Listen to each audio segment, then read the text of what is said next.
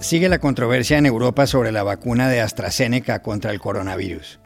Ante algunos casos de trombosis, países como Francia y Alemania han dejado de administrarla. Entre tanto, la científica jefe de la Organización Mundial de la Salud, Sumia Swaminathan, ha dicho que los expertos investigan, que de momento no pueden asociarse esos efectos secundarios con la vacuna y que no debe haber pánico.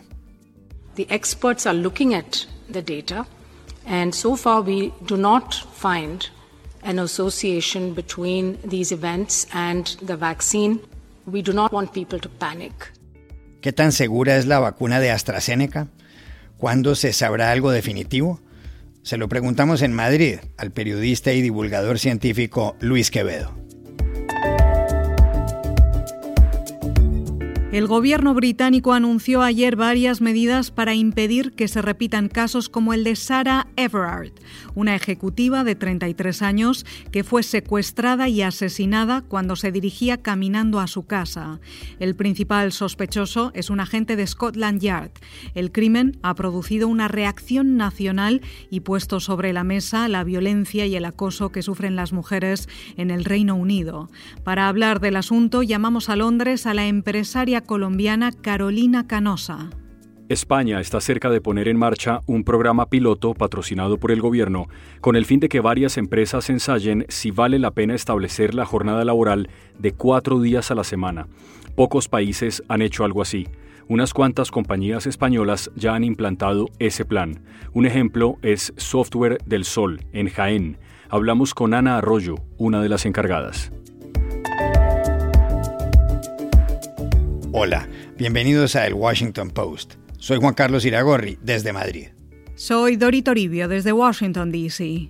Soy Jorge Espinosa, desde Bogotá. Es miércoles 17 de marzo y esto es todo lo que usted debería saber hoy.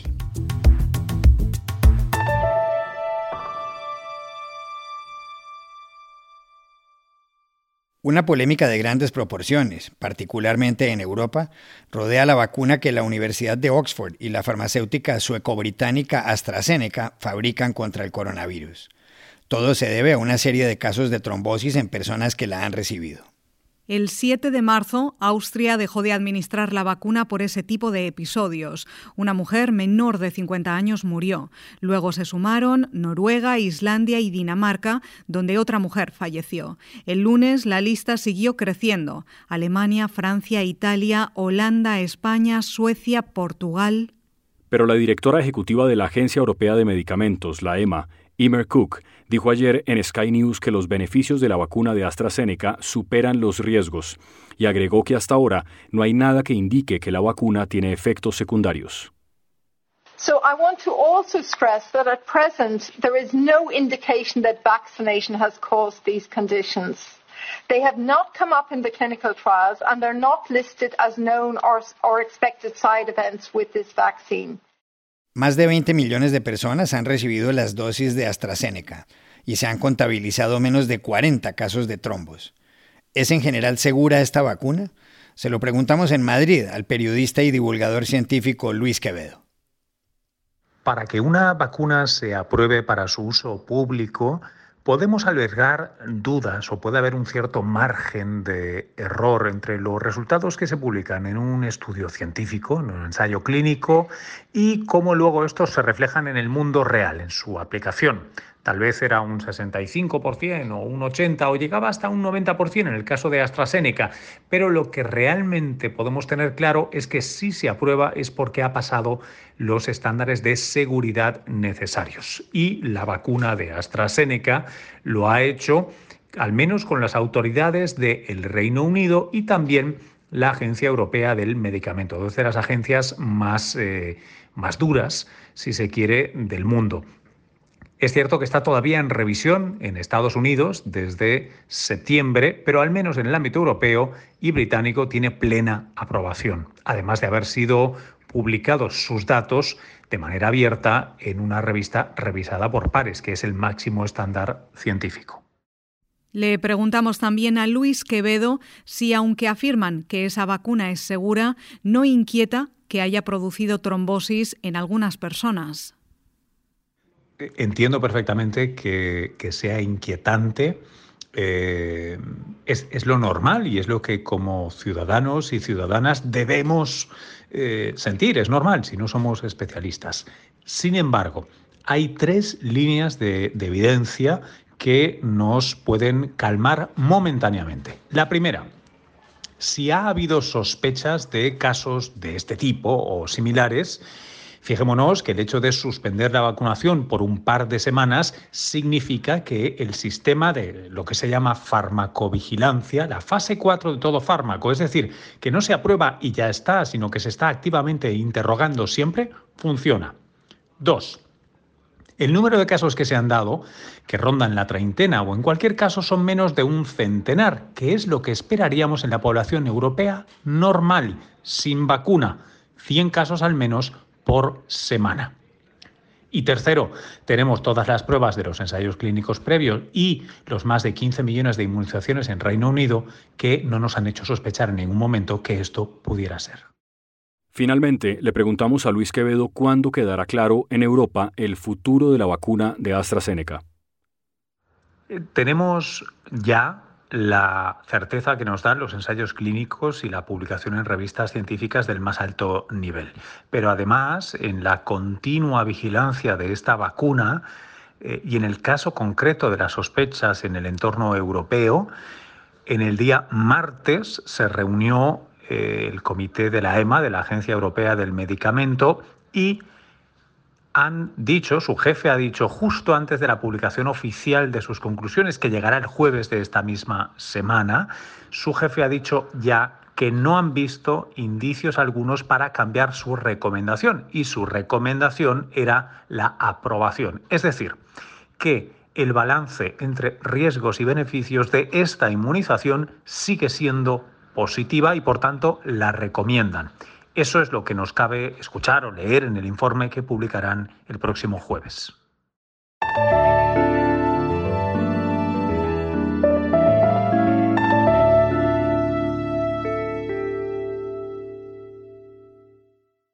El gobierno del primer ministro británico Boris Johnson anunció ayer una serie de medidas para evitar la violencia contra las mujeres. Todo ello en respuesta al caso de Sarah Everard, una ejecutiva de 33 años secuestrada en Londres y asesinada poco después.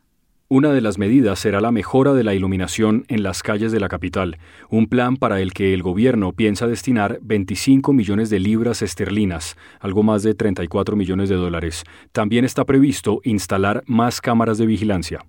Sarah Everard, que había estudiado geografía humana en la Universidad de Durham, trabajaba en el Flipside Group, dedicado a las relaciones públicas y situado muy cerca de la City, que es el distrito financiero de Londres.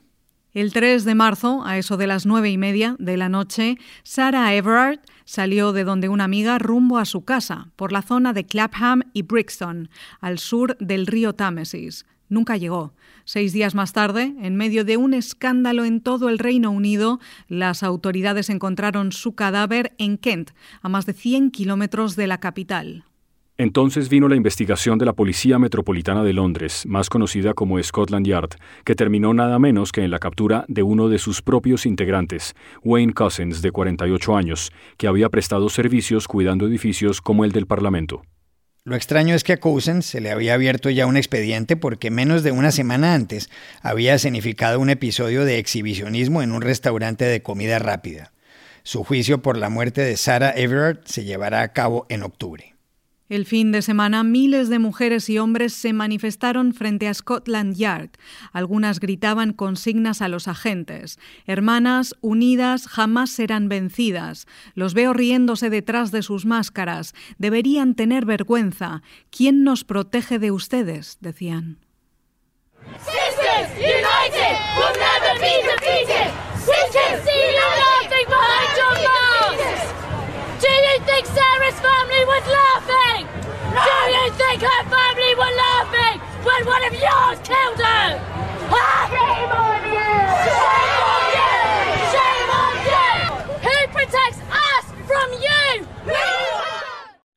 Al mismo tiempo se conocía un estudio de la organización UN Women UK, según el cual el 97% de las mujeres de entre 18 y 24 años han sido acosadas sexualmente en sitios públicos. El porcentaje para las de todas las edades es del 80%, cifras que estremecen. Boris Johnson reaccionó. Dijo que entendía totalmente el sentimiento generalizado y que ninguna mujer debería caminar con miedo por las calles. I can, I can see uh, and I totally understand uh, why this has triggered such a wave of feeling on, on this issue, uh, on the issue of, of safety of women uh, and safety of the, of the streets. And I, I want to echo very much what Priti Patel said, uh, which is that no uh, woman should walk our streets in fear. Every woman should feel able to walk our streets in safety. El caso de Sarah Everard ha puesto en primer plano los problemas de acoso y violencia que sufren las mujeres en el Reino Unido. Para entenderlo, llamamos a Londres a la empresaria colombiana Carolina Canosa, dueña de una startup y quien por 10 años trabajó en la City. A mí me impresionó mucho pues lo de lo de Sara Everard porque pues básicamente por tres razones. La primera porque ella estudió en mi universidad en Durham y pues cuando ya se supo que eh, pues eran que encontraron los restos de esta mujer eh, pues nos mandaron un mensaje de la universidad pues diciéndonos que lo sentían mucho y eso fue muy chocante porque además eh, ella vive ella vivía en un barrio que es muy cercano a donde yo vivo. Ella vivía entre Clapham Junction y, Brixton, que son los barrios que quedan al centro de Londres, y yo vivo en Putney. Son más o menos unas tres millas de, distancia entre los dos barrios. Entonces, pues pudo haber sido, pudo, haber sido yo, porque además era todo sucedió a las nueve y media de la noche. Eh, pues otra de las razones es que pues, ella también era una persona que trabajaba en la City y llegaba todas las noches, tenía que coger el metro, tenía que caminar a su casa y eh, así me sentía yo también y, muchas de las mujeres que yo conozco, porque hay, eh, por ejemplo, cerca de mi casa hay un bar, hay un parque que es muy oscuro, entonces tengo que caminar por, por ese parque y pues siempre, siempre pues daba miedo llegar por la noche a la casa, pues porque no me sentía segura. Entonces eso, eso, eso nos costó pues fue, fue muy impactante porque, porque pudo haber sido, pues como ya lo dije, pudo haber sido cualquiera de nosotros y eso no debería estar pasando en una ciudad como Londres.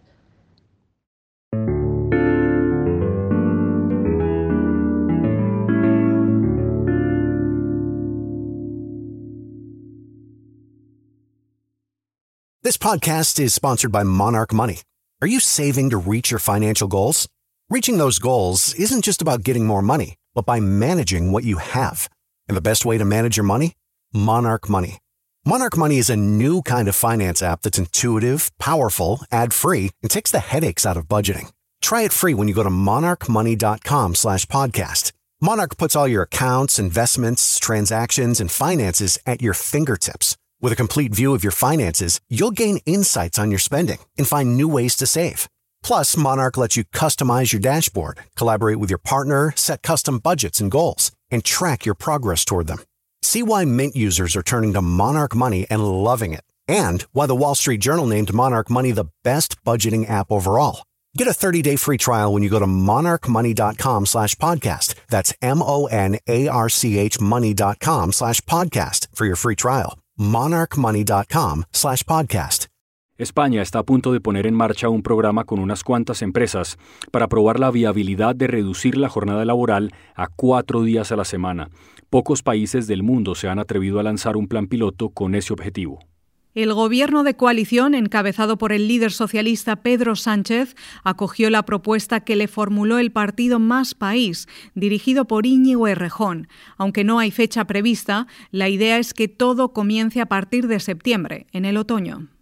En principio, el gobierno destinará 50 millones de euros para contribuir a pagar los costos que asumirán 200 compañías durante tres años. El primer año financiará el 100% de esos costos, el segundo el 50% y el tercero el 33%. Los partidarios de la propuesta dicen que aumenta la productividad y que ayuda a luchar contra el cambio climático. Los críticos la creen absurda. Según Ricardo Moore, líder de los empresarios de Aragón, la más grave recesión desde la guerra civil requiere más trabajo, no menos. Contadas empresas españolas han implantado la jornada laboral de cuatro días a la semana. La primera, en enero de 2020, fue Software del Sol, una firma que produce programas de gestión, de contabilidad, informáticos y demás, dirigidos a compañías pequeñas y medianas. Software del Sol queda en Jaén, en Andalucía, 330 kilómetros al sur de Madrid.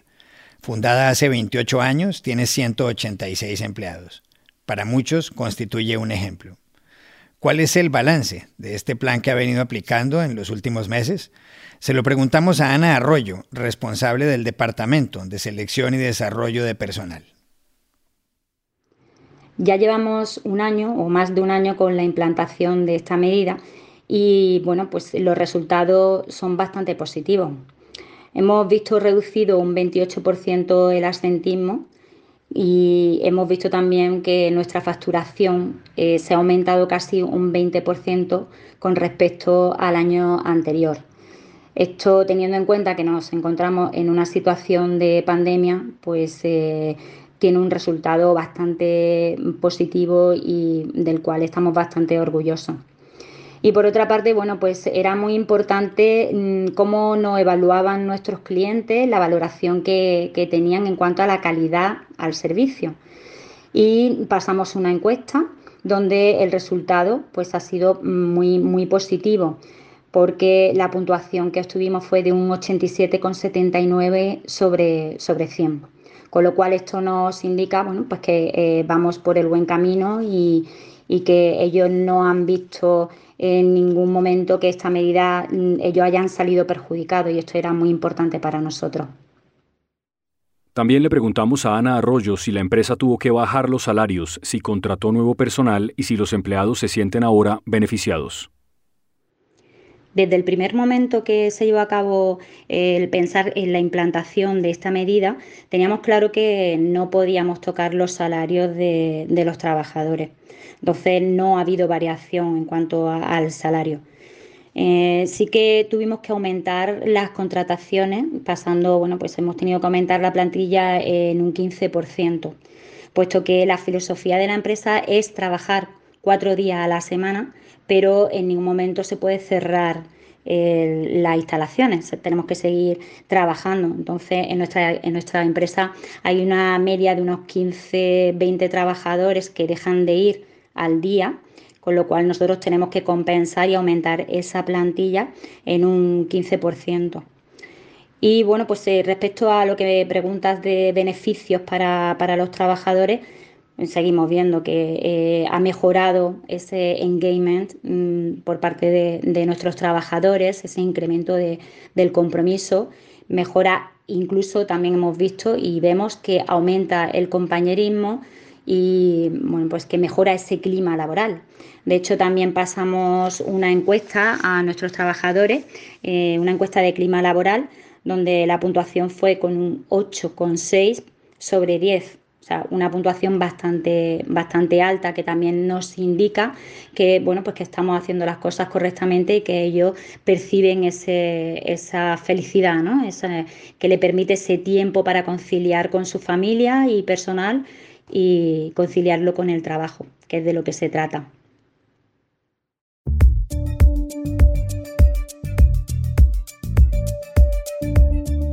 Y estas son otras cosas que usted también debería saber hoy.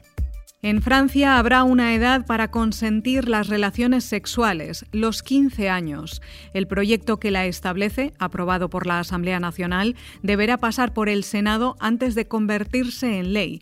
El ministro de Justicia, Eric Dupont-Moretti, explicó que ningún adulto podrá argumentar el consentimiento de un menor por debajo de esa edad.